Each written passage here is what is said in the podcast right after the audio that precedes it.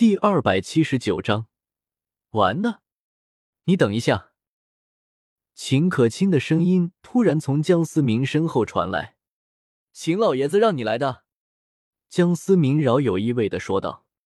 实际上，江思明本可以直接一个空间挪移走人，只是不知为何，江思明竟然会有些担心秦可卿会不会难做人，这一点让江思明百思不得其解。江思明努力的回忆着，肯定了两人之前绝对没有见过。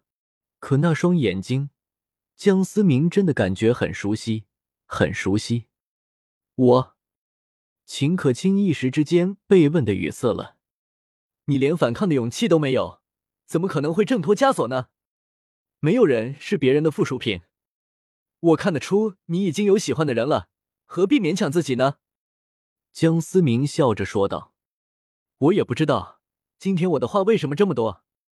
明明我们只是第一次见面，我这个人不怎么喜欢拖泥带水，咱们也算是有缘吧。如果秦家的人再逼你，我可以替你摆平。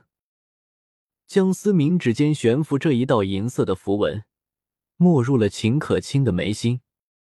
你对我做了什么？秦可卿一脸惶恐的看着江思明。江思明笑了笑，没有回答对方的问题，转身摆了摆手，走了。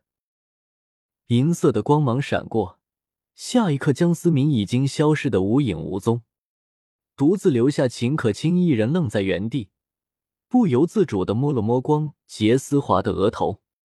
可惜，你不是他。燕京市三环外一处高档酒店，江思明给自己倒了一杯酒。站在落地窗旁，看着看着窗外喧嚣的城市，若有所思。这么久了，还没反应。他在等，在等对他感兴趣的人先有所行动。一个人的精力终究是有限的，江思明没有兴趣去创办势力，那样太花费时间了。只有自己跳到他们眼前，才能引鱼上钩。只是这些鱼的耐性，比江思明想象的要强得多。说：“曹操，曹操到。”江思明抿了一口杯中的烈酒，挥了挥手，房门自动的就开了。门外的老者微微有些惊讶，自己明明收敛了气息，没想到江思明还能感知到。小友果然实力不凡呢。老者笑呵呵的走了进来。异能者，异能督察局的人。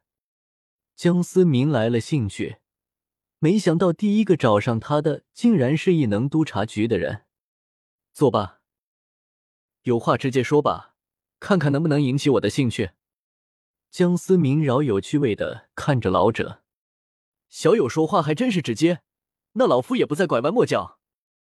老夫尹天仇，并不是来自于异能督察局，我来自守护院。守护院，江思明有了点兴趣。这个名字，江思明还是第一次听说过。守护院的性质和异能督察局有所不同，只为守护，不为其他，既包括异能者，也包括修炼者，不参与俗世的纷争。尹天仇直白的介绍道：“既然不参与，又何必来找我？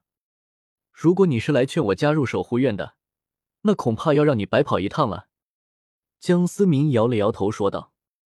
尹天仇听到江思明这般说，倒也没有生气，依旧笑着说道：“小友会错意了，老夫并不是为此事而来，当然也不是来找麻烦的。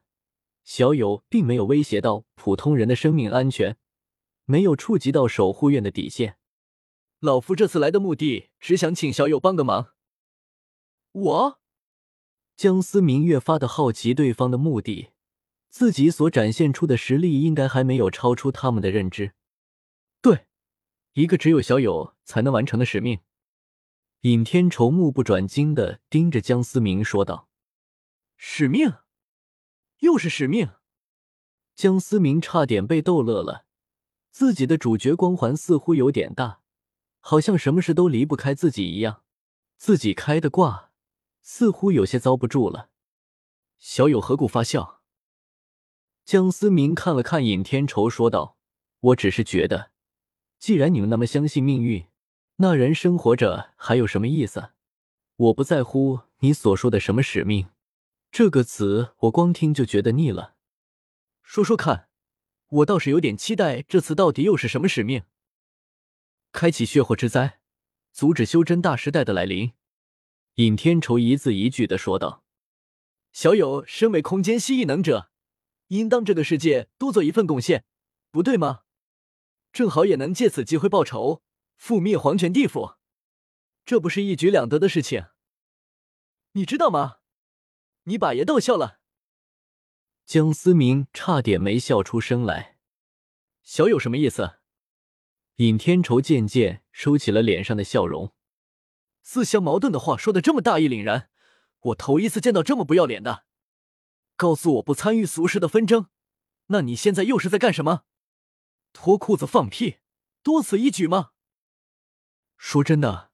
使命这东西我已经扛惯，只不过听到从你嘴中说出，我特别想吐。江思明丝毫没有任何掩饰的讽刺说道：“我承认小友实力超绝，哪怕是秦家家主也拿你没办法。但守护院的实力并不是你能想象的。”尹天仇低声的威胁说道：“说了半天，你们是既想当那什么，又想立牌坊。我倒是想问问，你能代表守护院吗？”还有谁告诉你我是异能者？江思明眼中闪过一丝冷意。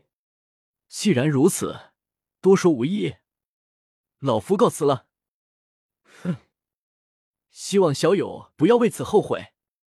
尹天仇猛地站了起来，阴晴不定的看着江思明说道：“想来就来，想走就走，谁给你这么大的胆子？”江思明一把又将对方摁在了沙发上。你，尹天仇眼神中充满了警惕。江思明的实力比他想象的更强。其实我挺好奇的，异能者都是你这种智商吗？故意来刺激我，对你有什么好处？你到底是什么人？江思明可不相信对方的三言两语，都是千年的狐狸。说出这么一大堆破洞百出的话，完呢？局长，咱们这么做就不怕守护院那帮人发飙吗？你懂个屁！现在这烫水越浑越好。守护院那帮老家伙自以为能独善其身，殊不知当那个男人重新出现之时，无论是异能界还是修行界都将重新洗牌。我们现在要做的就是等待，等待谁最先跳出来。可是局长。这似乎已经超出我们的权限了。